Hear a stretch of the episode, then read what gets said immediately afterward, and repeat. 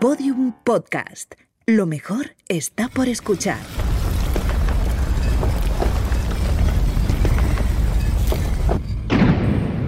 Dentro de la pirámide.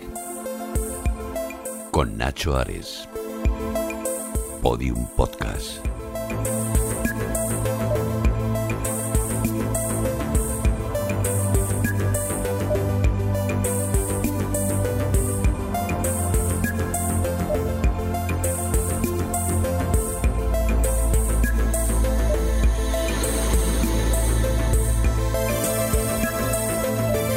Bienvenidos una vez más a Dentro de la Pirámide, aquí en Podium Podcast. Acabamos de abrir esa puerta de la pirámide, acabamos de sumar un nuevo bloque, cada uno de vosotros recordadlo, sois un bloque en esta maravillosa pirámide de conocimiento, de historia, de arqueología, que cada pocas semanas aquí en Podium Podcast lanzamos para el mundo entero para eh, reafirmar nuestra faceta de egiptolocos, no egiptólogos, egiptolocos, porque nos apasiona el estudio del antiguo Egipto.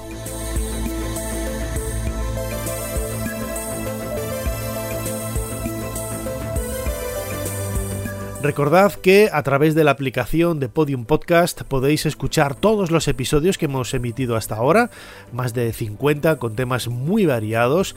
Eh, los vais a encontrar también en otras plataformas, en otros agregadores de audio como Evox, como Spotify, como Google Podcast, como Amazon, etcétera, etcétera, etcétera. Siempre siempre con ese común denominador, si hacéis comentarios y los compartís en vuestras redes sociales, que yo creo que lo estáis siguiendo, muchos de vosotros, la inmensa mayoría ese respeto, ese cariño hacia compañeros y siempre pues, eso, los, los, comentarios pues bastante, bastante respetuosos y las críticas también, porque hay algunos de vosotros que hacéis críticas y eso también nos gusta para seguir creciendo en esta pirámide enorme y para seguir aprendiendo y aportando pues los temas que poco a poco vais eh, ofreciendo y pidiendo a través de esos comentarios. Y algunos de vosotros precisamente nos habéis pedido que hiciéramos un podcast dedicado a esa exposición que se ha, que se ha inaugurado en Madrid, ahora la primera semana de, de junio, en concreto, bueno, la segunda ya, el día 10 de junio se abrió en Madrid Hijas del Nilo, una exposición en la que yo he tenido la suerte de participar como co-comisario junto con Esther Pons y quería pues eh, compartir con vosotros un poco cómo ha sido esa experiencia, cómo ha sido ese trasfondo, esa trastienda para montar una exposición de este calibre. La verdad es que yo creo que va a ser la exposición del año aquí en, en Madrid, en, en, España, con casi 300 piezas procedentes de, de, casi una treintena de museos y de colecciones privadas de, Europa y en definitiva un trasfondo que yo creo que es lo más importante de todo, la mujer en el antiguo Egipto. Hijas del Nilo, mujer y sociedad en el antiguo Egipto va a ser el tema principal de este podcast de Dentro de la Pirámide aquí en Podium Podcast.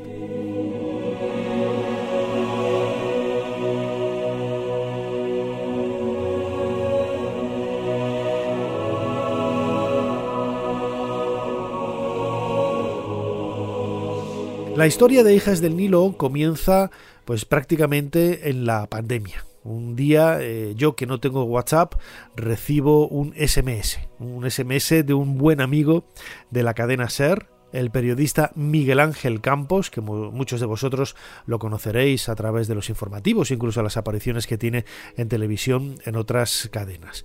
Él me ponía en contacto con Carmen Olivier, directora de eh, Eulen Art. Eulen Art es una empresa enorme, una empresa española que tiene infinidad de ramificaciones, tanto en Estados Unidos como en, en, otros lugares del continente americano, y que tiene una rama que se llama Eulen Art, en donde se organizan exposiciones y se organizan eventos eh, de tipo cultural.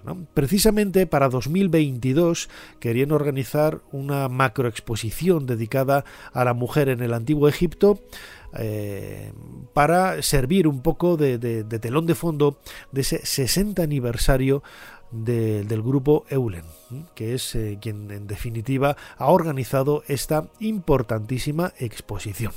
Me puse en contacto con Carmen Olivier, primero pues debido a la pandemia, estuvimos hablando por, por Zoom y luego nos conocimos en, en persona, ¿no? Pues una mujer fantástica, con las ideas muy claras y una entusiasta, no solamente de dentro de la pirámide, que lo conocía perfectamente, sino también de ser historia. De ahí que se pusiera en contacto con este amigo común, con Miguel Ángel Campos, para poder eh, emprender este trabajo. Eh, lo que hice fue, a su vez, ponerme en contacto con Esther Pons. Esther Pons es la eh, directora, la conservadora jefe del Departamento de Egipto y de Próximo Oriente del Museo Arqueológico Nacional.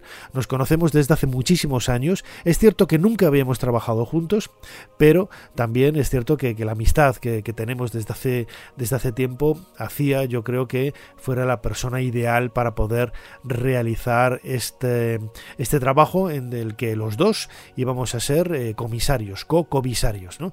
Luego se contó también con Isabel Olves, comisaria técnica, también egiptóloga del Museo Arqueológico Nacional, para realizar una serie de, contactos con, los museos, con las colecciones, con, los prestadores y en definitiva empezar a hacer rodar esta exposición tan apasionante dedicada a la mujer en el antiguo Egipto. Bueno, pues la, verdad es que era este proyecto eh, conceptualizado de de otra manera, con otros matices, estaba ya eh, realizado por Eulenar hace unos cuantos años. Em, y bueno, pues eh, de forma, con una gran sorpresa, la presidenta, que fue conocedora de, del proyecto, le gustó muchísimo, le gustó tanto el desarrollo como la temática y sobre todo el enfoque, y entonces nos propuso eh, que esta exposición fuera el, eh, el, eje central, digamos, el, el leitmotiv principal de, las, eh, de, los, de, la celebración de los 60 años de fundación del Grupo Eulen. Nosotros al principio nos quedamos un poquito desconcertadas, Felicia Galindo y yo, pero luego, reflexionando, dijimos, bueno, esto es una novedad dentro de lo que es una, un evento corporativo eh, que nos parece súper creativo y, muy interesante. Eh, y, lógicamente, desde que eh, se sumaron al equipo los comisarios Nacho Ares, Esther Pons, desde que ellos y los museógrafos de Estudio GD se incorporaron al proyecto, todo empezó a desarrollarse con un gran ritmo eh, y bueno, verdaderamente de decir que los ocho, últimos meses han sido de una intensidad fuera de lo común. ¿eh? Yo creo que estamos felices. ¿eh? creo que todos los involucrados ha sido muy intenso todo el proceso. con montones de piedras en el camino, como sucede con cualquier exposición, pero la, la, la, gran noticia es que hemos sido capaces todos de alinearnos ¿no? con un mismísimo objetivo, común, que era que esta exposición fuera realmente una exposición de gran calidad y sorprendente. Y yo creo que mm, sin pecar de, mm, sin pecar de, modestia, eh, creo que el objetivo se ha conseguido. Dentro de la pirámide, con Nacho Ares, en Podium Podcast.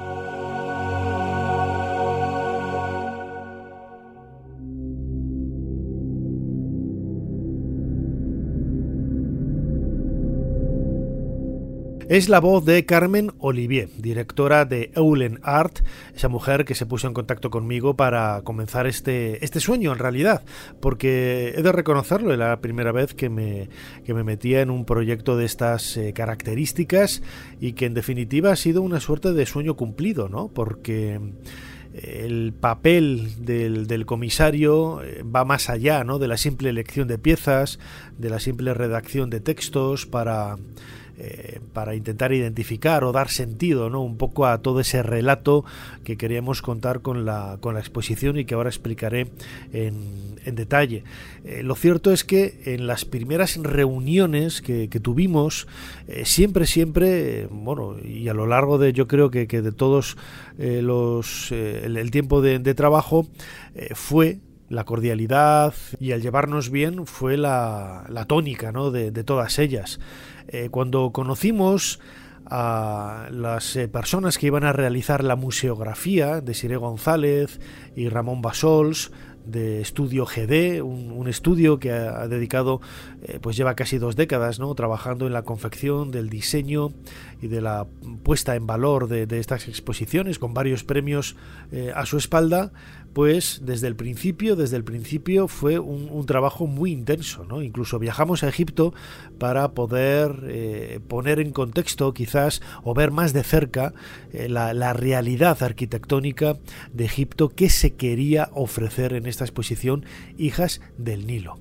Yo recuerdo que Desiree González, en el momento en que fue testigo de, esa arquitectura maravillosa que Jean-Philippe Loé desarrolló y reconstruyó en el complejo de Saqqara, la verdad es que quedó prendada y lo primero que dijo fue esto es lo que tenemos que trasladar a Hijas del Nilo. En la línea del tiempo de, que vamos a montar en la exposición, me gustaría que pusiésemos a lo largo de la historia de los distintos periodos, en las distintas dinastías, imágenes, relieves de mujeres eh, de, cada, de cada periodo. Como lo tenemos todo documentado, pues podemos coger pues, este periodo, ¿no? que son los periodos más tempranos, las primeras dinastías. Esta pequeñita que veis, esta ¿no? oliendo la flor del lote y ver cómo va evolucionando tanto el relieve como el vestido, como la, la forma de las caras, la forma del cuerpo. Aquí hemos visto en esta tumba esta, esta que está de pie, pero hay una sentada, el, el peinado, el,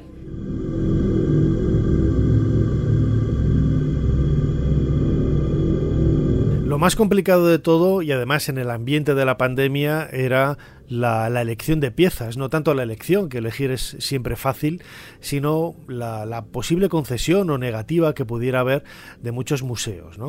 Eh, al final son casi 280 piezas, 300, dependiendo un poco de cómo contabilicemos algunas de, ellas, pero pertenecen a más de 30 eh, colecciones y museos de toda Europa, hay que recordar que hay piezas de, Italia, de varios museos de Italia, entre ellos, por ejemplo, el Museo Egipcio de Turín, que incluso ha tenido la generosidad de sacar algunas piezas de la colección permanente para poder prestarlas y que estén en estos meses en Madrid hasta el 31 de, diciembre.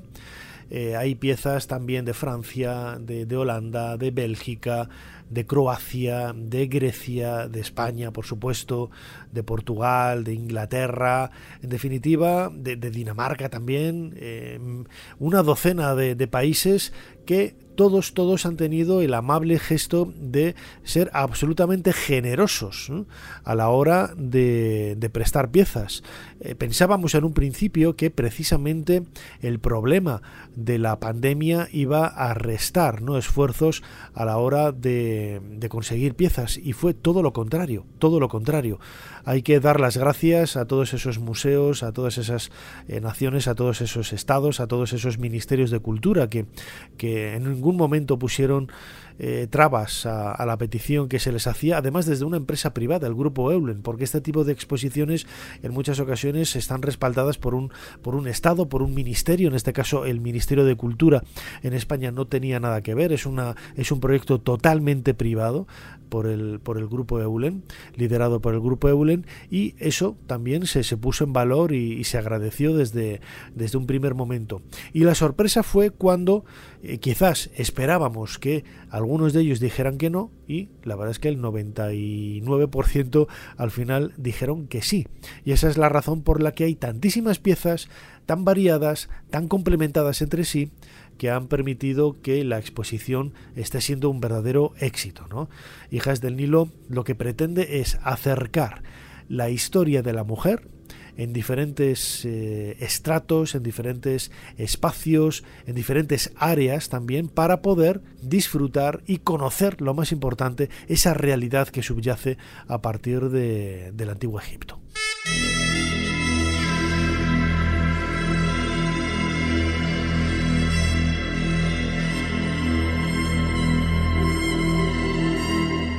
Hijas del Nilo se divide principalmente en cuatro grandes áreas y dentro de estas grandes áreas hay subsecciones, ¿no? subtemas, por así decirlo.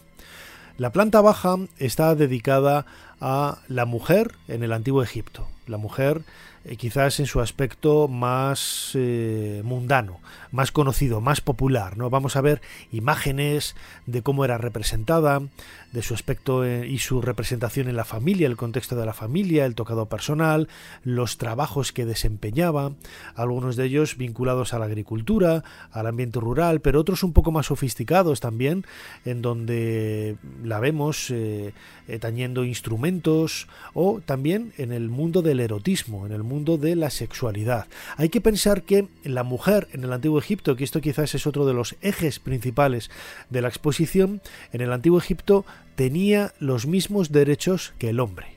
Hay un himno del siglo II de nuestra era, un papiro encontrado en Oxirrinco, en donde se nos da, eh, bueno, se nos expresa ¿no? el agradecimiento que sentía la mujer por tener eh, la igualdad absoluta con el varón, con el hombre.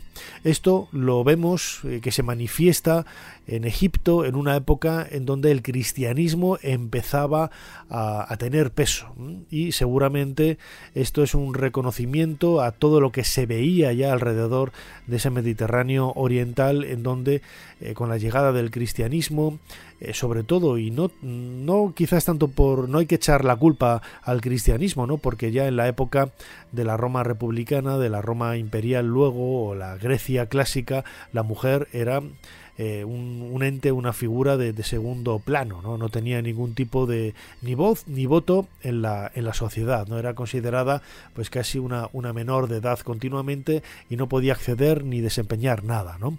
Y sin embargo en el antiguo Egipto vemos como ya desde la época de las pirámides, por ejemplo, vemos mujeres vinculadas a la administración como escribas, vemos eh, mujeres desempeñando eh, trabajos característicos o quizás más reconocibles en el mundo de, los varones, de los hombres, como la medicina.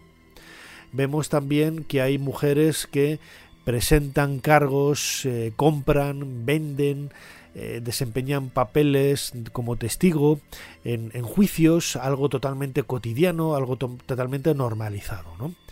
En este primer eh, encuentro, en esta primera área, esta primera área de Hijas del Nilo, Esther Pons nos cuenta precisamente cuál es el papel de, la mujer en, este espacio tan concreto. Los cuatro grandes ámbitos están eh, dispuestos en cada uno de los, pisos de, eh, del Palacio de las Alhajas, un primer ámbito sobre la mujer en general, pues cómo vivía la mujer, la importancia del matrimonio, del hogar, de los hijos, de la maternidad, pero también la importancia del cuidado personal de, la mujer, que también lo tenía el hombre, por supuesto, a través de espejos, peines, botes de col, botes de cosméticos, un vestido que se muestra eh, pues bueno, a través de eh, las representaciones pictóricas de templos y, paredes de las, de las tumbas, eh, diseñado por Lorenzo Caprile. Hablamos también de esos momentos pues, de ocio, de banquetes, etcétera, que tenía cabida pues, la danza y sobre todo la música con diferentes instrumentos musicales auténticos, pero también reproducciones fidelignas de instrumentos que han llegado hasta nosotros, pero que algunos bueno, se muestran de nuevo en las paredes de las tumbas o en los templos. Dentro de la pirámide, con Nacho Ares, Podium Podcast.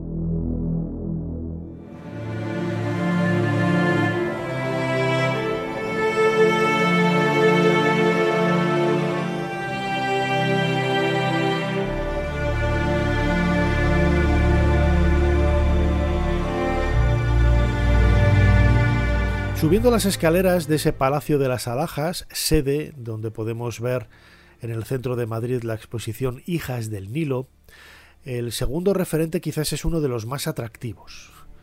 Mujeres reales, la mujer en la realeza, la mujer en los estratos más altos de la sociedad. Hay que decir que el faraón, cuando alcanzaba el trono de las dos tierras, el trono de Egipto, tenía que tener una condición indispensable, ser hijo de una princesa o de una reina.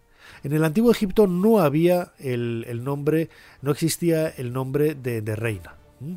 El egipcio antiguo no, tiene un vocablo para esta expresión.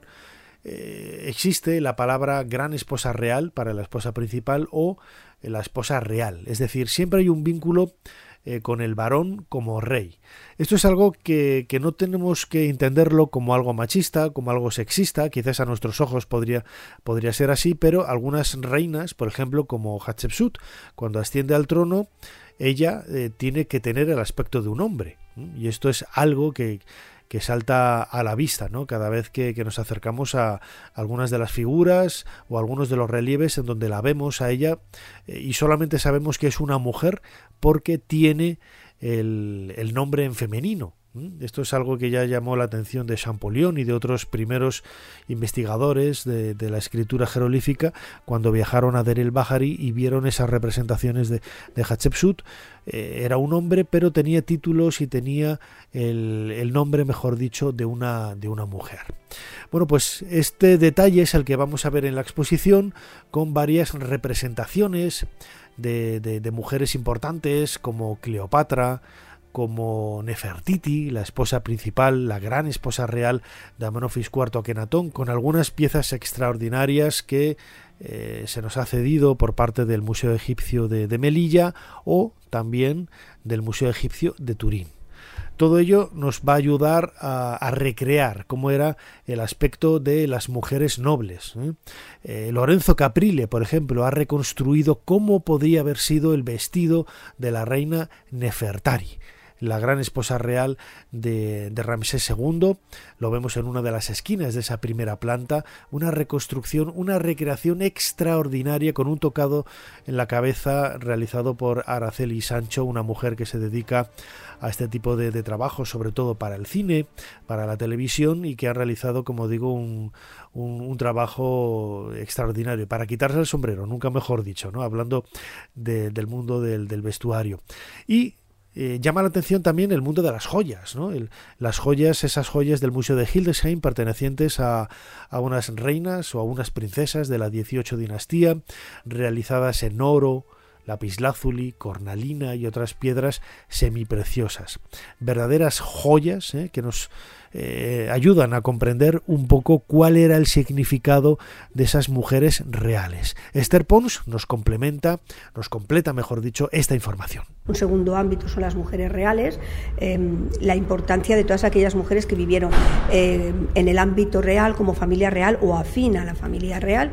Hacemos un pequeño apartado eh, sobre la particularidad de Amarna, que fueron 17 años del reinado de Akenatón y su esposa Nefertiti, y que bueno que cambió muchos aspectos de la vida religiosa, política y además cambió la capital. De Tebas pasó a Amarna, ¿no? Y mostramos también aquellas eh, mujeres que llegaron a ser reinas, como antes he dicho, como Hatshepsut o la propia Cleopatra, Cleopatra de César y Marco Antonio, que bueno, muestra su suicidio, pues eh, se acabó el reinado faraónico, lo hacemos a través de un magnífico cuadro del Museo del Prado, pero también lo hacemos a través de, de, monedas, etcétera, que vienen, que proceden del Museo Arqueológico Nacional. Mostramos unas pequeñas bueno, un apartado de Amarna, como antes he dicho, a través de algunas talatas que se muestran por primera vez, sobre todo uno de ellos se muestra por primera vez en España y que, bueno, muestran o que evidencian ese cambio incluso en la forma de representar el mundo artístico, ¿no? Eh, distinto al que hasta ahora se había, se había representado. Y eh, hablamos también, hacemos un pequeño guiño a los 100 años del descubrimiento de Tutankamón, mostrando pues, una reconstrucción de lo que sería pues, el despacho de, Carter. Tampoco podemos olvidarnos que este año se cumplen 100 años de ese descubrimiento.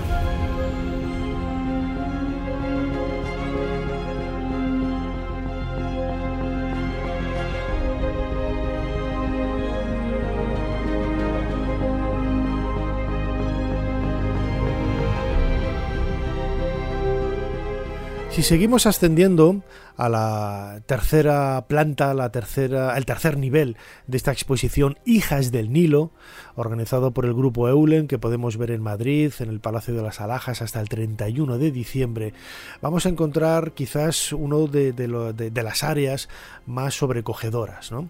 que es en donde la mujer ofrece esa proyección como persona vinculada a la religión, no solamente como sacerdotisa, sino también como diosa. En los grupos que suelo llevar a la exposición siempre les hago hincapié en el mismo detalle. Las eh, mujeres desempeñaron un papel increíblemente importante en el, con el nacimiento y en el nacimiento de las religiones. ¿eh? Las primeras divinidades de la mayor parte de, de corpus de creencias de todo el mundo son femeninas. Esa diosa madre, esa diosa protectora, esa diosa que en definitiva daba vida, protegía en ese viaje hacia el más allá. Es algo que vamos a encontrar con, con profusión en el antiguo Egipto y en esta sección, en esta área, vamos a ver representaciones de las grandes divinidades femeninas, como eh, la diosa Tueris, la diosa Sehmet, la diosa Wayet, la diosa Bastet, todas ellas con ese aspecto felino, eh, la diosa Isis, por supuesto, la diosa Hathor, la diosa Neftis, la diosa eh, Selkis, en definitiva, un panteón muy amplio que nos permite conocer cómo era esa eh, visión de, la mujer desde el punto de vista de la religiosidad. Hay también una pared entera dedicada a esas estelas funerarias con pues elementos bastante bastante interesantes.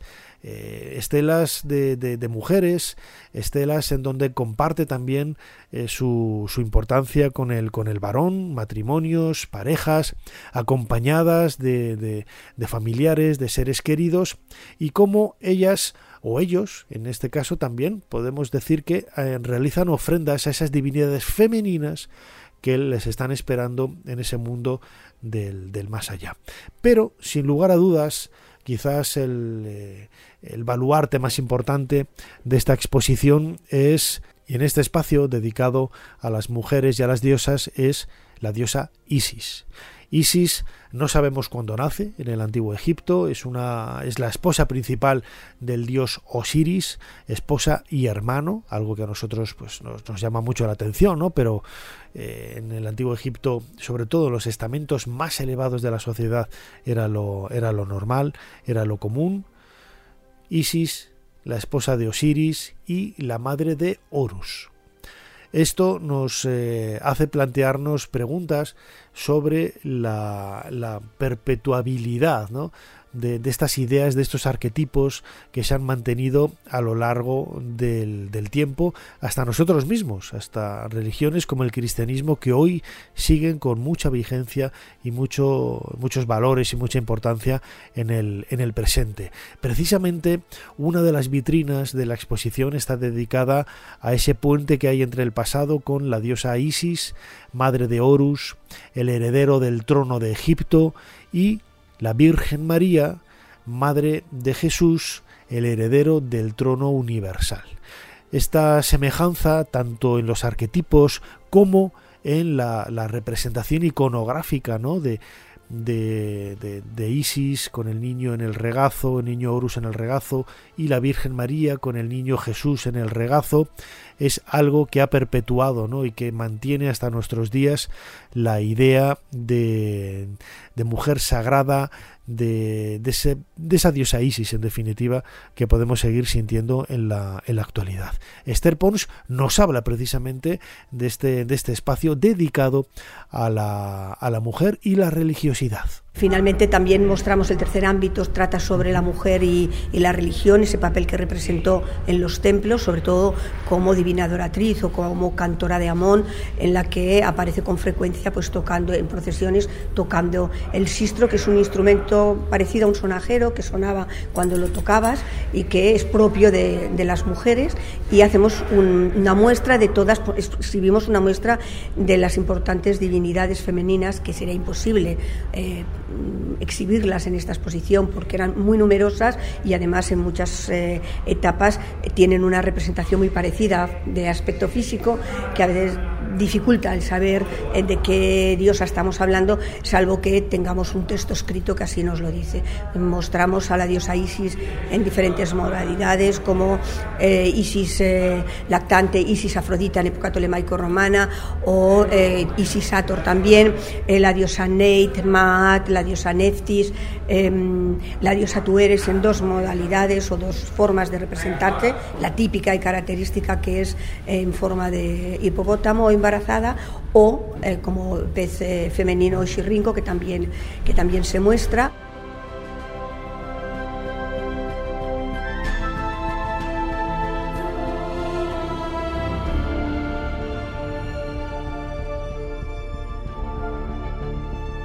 Dentro de la pirámide, con Nacho Ares, Podium Podcast.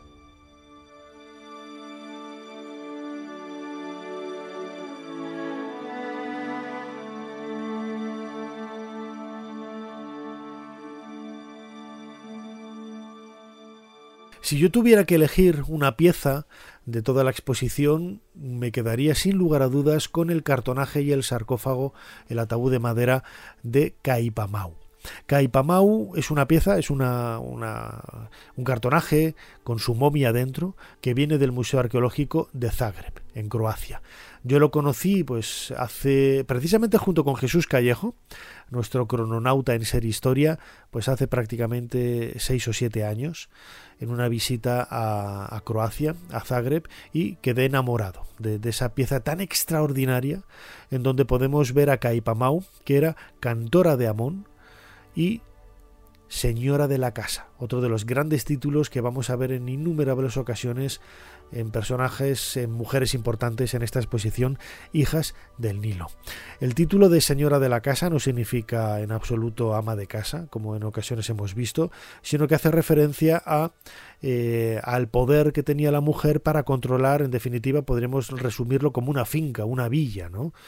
Eh, era la, encargada del control de absolutamente todo lo que pudiera haber en esa, en esa, en esa villa, en esa casa, y también el, el, cargo de cantora de Amón lo, lo, señala una vez más en ese ámbito musical en el que tanto eh, papel importante desempeñaban, eh, ese papel que desempeñaban las mujeres en el antiguo Egipto, ¿no?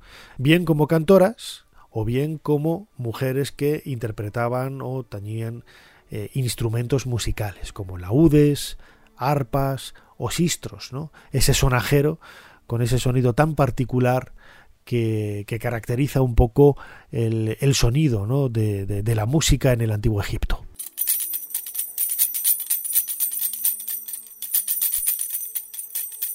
Así suena un sistro, y así debía de acompañar en algunas ceremonias, nos lo tenemos que imaginar, del antiguo Egipto. Si descendemos al inframundo, si descendemos a ese cuarto espacio de la exposición Hijas del Nilo, lo primero que nos vamos a encontrar es un inmersivo, un espacio dedicado a recrear la tumba, la cámara funeraria de la reina Nefertari. Yo creo que una de las estrellas ¿no? de la exposición, a pesar de que, eh, curiosamente, hay infinidad ¿no? de, de, piezas originales, la mayor parte, el 99% son originales, pero eh, muchos eh, asistentes a la exposición se quedan con, esta recreación de la tumba de, Nefertari. Fue una idea que a mí me surgió en una reunión con el grupo Eulen y hay que agradecer que Eulen Art ha puesto toda la carne en el asador para poder llevarla a cabo, ¿no? Es una recreación casi uno a uno de la cámara funeraria de la reina Nefertari, en donde a través de, un espectáculo, de, de, un guion que yo también escribí y que luego ha ejecutado Ratslab, y yo creo que ha hecho un trabajo extraordinario ¿no? para poder recrear el aspecto que tiene originalmente esta, esta cámara funeraria, una de las más hermosas que hay en, Egipto, la tumba de Nefertari la QV66 del Valle de las Reinas es una de las más hermosas de, todas y nos ayuda a seguir, ¿no? casi de la mano, ese periplo durante unos pocos minutos de Nefertari hasta que alcanza el reino de Osiris. Pero el espacio de la muerte, tal y como vamos a escuchar en la voz de Esther Pons, también tiene infinidad de secretos que compartir con nosotros. Y el cuarto ámbito em, se trata sobre la muerte. Eh, todos sabemos que los egipcios creían en el más allá, en una vida más allá de la muerte que iba a ser eterna. Y para eso pues, pretendían vivir igual o, mejor, en muchos casos mejor que como habían vivido eh, mientras estaban vivos y eh, para eso eh, momificaron a sus muertos, lo hacían con hombres y con mujeres y para eso se acompañaban también de un ajuar funerario que estaba directamente relacionado también con el poder adquisitivo de la persona enterrada. Hay que tener en cuenta que una gran parte de esa eh, población, de que la población femenina, también masculina, no podía momificarse porque no tenía eh, esos medios. ¿no? Entonces, la idea es mostrar todo el ámbito de la mujer, todo el espectro de la mujer, desde la mujer más, desde las clases más desfavorecidas, la mujer campesina, que por cierto, por muchos derechos, por ley que tuviera la mujer, pues la gran mayoría de la sociedad y sobre todo las mujeres no tenían acceso porque tenían una vida ya predeterminada cuando nacían. Se hacían adultas, se casaban, eh, se cuidaban de la casa, del hogar, de los hijos y por lo tanto ese aspecto pues no, no podían acceder. Quien accedía era la clase eh, privilegiada. ¿no? En el mundo funerario montamos, mostramos eh, magníficos ataúdes como el Sepenún, el ataúd de Sepenún, o que además es doble, tiene una doble caja, una doble eh, tapa con numerosas representaciones de divinidades y de textos jeroglíficos relacionados con el mundo de los muertos y que nos hablan de que Sepenún era, era una señora de la casa como algo como algo grande, como la representante, la que realmente gobernaba en la casa y en todo lo que llevaba consigo eh, la casa, las grandes tierras, etcétera.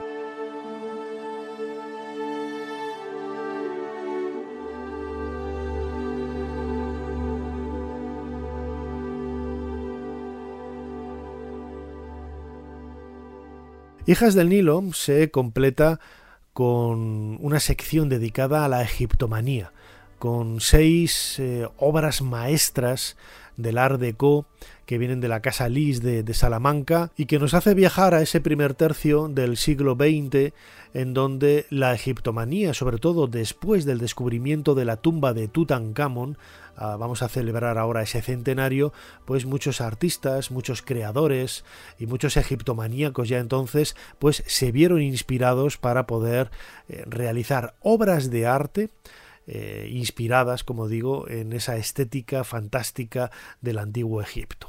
Aparte de un pequeño apartado donde mostramos eh, sobre egiptomanía, donde mostramos algunas piezas de gran relevancia eh, de época del Ártico, puesto que es en esta época cuando bueno, resurge o explota ese, ese gusto por, la por, la, por el Egipto antiguo, porque había estado durante mucho tiempo pues, eh, guardado bajo, bajo las arenas, entonces se manifiesta a través de gran cantidad de objetos, eh, pues desde mm, esculturas, botes, lámparas, mobiliario, vestido. Nosotros mostramos una pequeña parte de todos esos objetos para que el visitante pueda ver qué significó en aquel momento ese gusto por la, por la egiptología y por la, el mundo antiguo.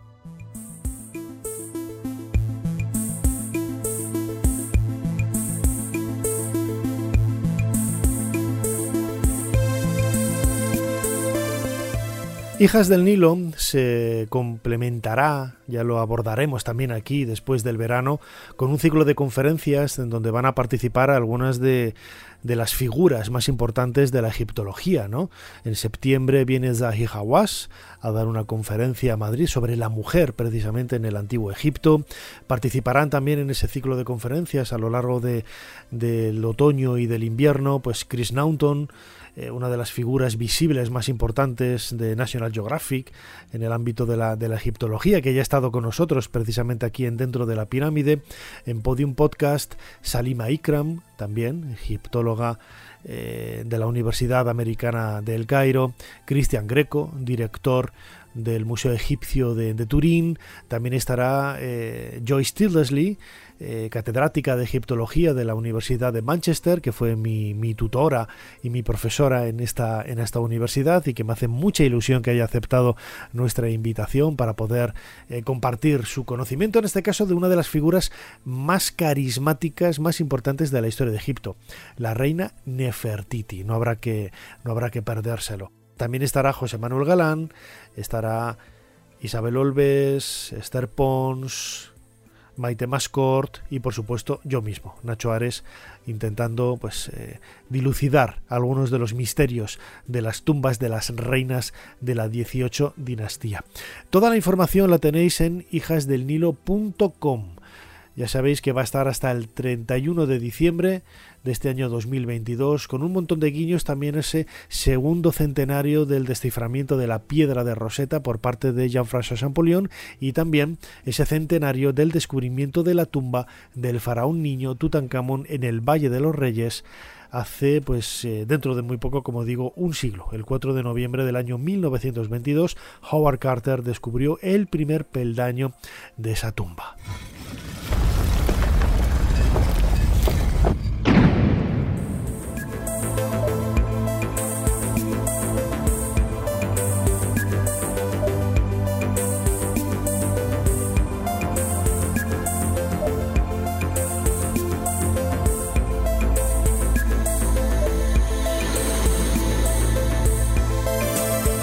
Cerramos aquí esta puerta piramidal de esta pirámide de Podium Podcast y solamente me queda daros las gracias a todos por haber eh, compartido vuestros minutos de pasión como buenos egiptolocos en, aquí en, dentro de la pirámide en Podium Podcast. Recordad que hay un canal de vídeo homónimo en YouTube dentro de la pirámide en donde todas las semanas, los domingos a las 8 de la tarde tenemos un nuevo vídeo y podréis complementar eh, todas las informaciones y todos los datos que hemos estado dando en estos minutos aquí dedicados en este caso a la exposición Hijas del Nilo, pero que también bueno, pues otros temas eh, abordados en el podcast tienen su reflejo, tienen su proyección también en este canal de YouTube.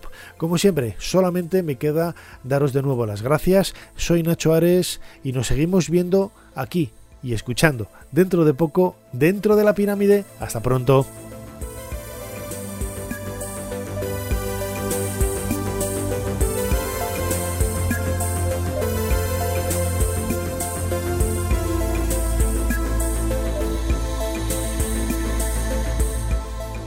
Dentro de la pirámide, con Nacho Ares, en Podium Podcast.